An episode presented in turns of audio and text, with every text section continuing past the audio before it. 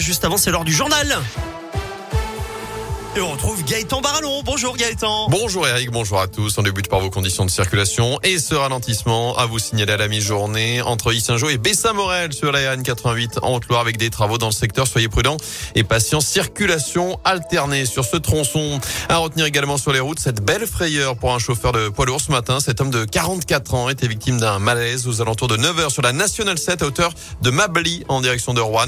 Il a percuté plusieurs panneaux avant de finir sa course contre un arbre. Sa fille de 10 ans qui se trouvait à ses côtés l'a réveillé. Tous les deux sont finalement indemnes. Les pompiers et les agents de GRDF sont intervenus sur place également pour une suspicion de fuite de gaz finalement rapidement réglée. Dans l'actu également, une autopsie pratiquée à saint après ce drame hier à la Fouillouse. Une femme de 25 ans est décédée.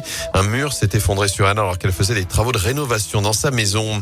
Ils vont pouvoir enfin reprendre leur travail. Trois agents hospitaliers de la Loire avaient été suspendus ces dernières semaines pour ne pas avoir été vaccinés contre le Covid.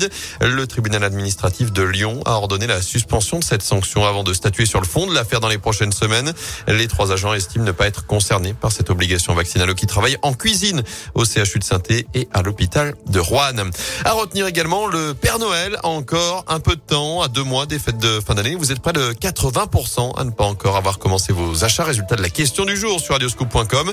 Et justement, les jouets vont-ils manquer sous le sapin cette année? La question se pose pour le Père Noël puisque la pandémie a très largement ralenti le trafic mondial, y compris le transport maritime qui achemine les jouets depuis l'Asie jusqu'en France. Le directeur de l'enseigne King Jouet, basé dans la région, se veut tout de même rassurant. D'après Philippe Guédon, pas de pénurie, en veut seulement des retards d'approvisionnement et forcément quelques ruptures de stock. Écoutez-le. C'est vrai qu'on a quelques difficultés, inquiétudes concernant les approvisionnements. Ce que nous vivons chez King Jouet, c'est que le taux de rupture sera supérieur à celui de l'année dernière. Nous, on démarre notre catalogue euh, Noël qui a été distribué la semaine dernière avec euh, à peu près 20% de produits qui ne sont pas disponibles à l'instant T. Mais ces 300 références, on va les recevoir. Par contre, sur certaines références, on n'a pas toute la quantité qu'on avait prévue. Malheureusement, des problématiques de transport maritime lorsque ces produits qui viennent d'Asie font qu'on n'a pas tout reçu. Donc on risque de se retrouver le 5 décembre, le 10 décembre, avec un peu plus de rupture qu'habituellement. Un phénomène qui va surtout toucher les jouets de l'électronique à cause du manque de composants. Pour ce qui est des prix, pas de flambée prévue,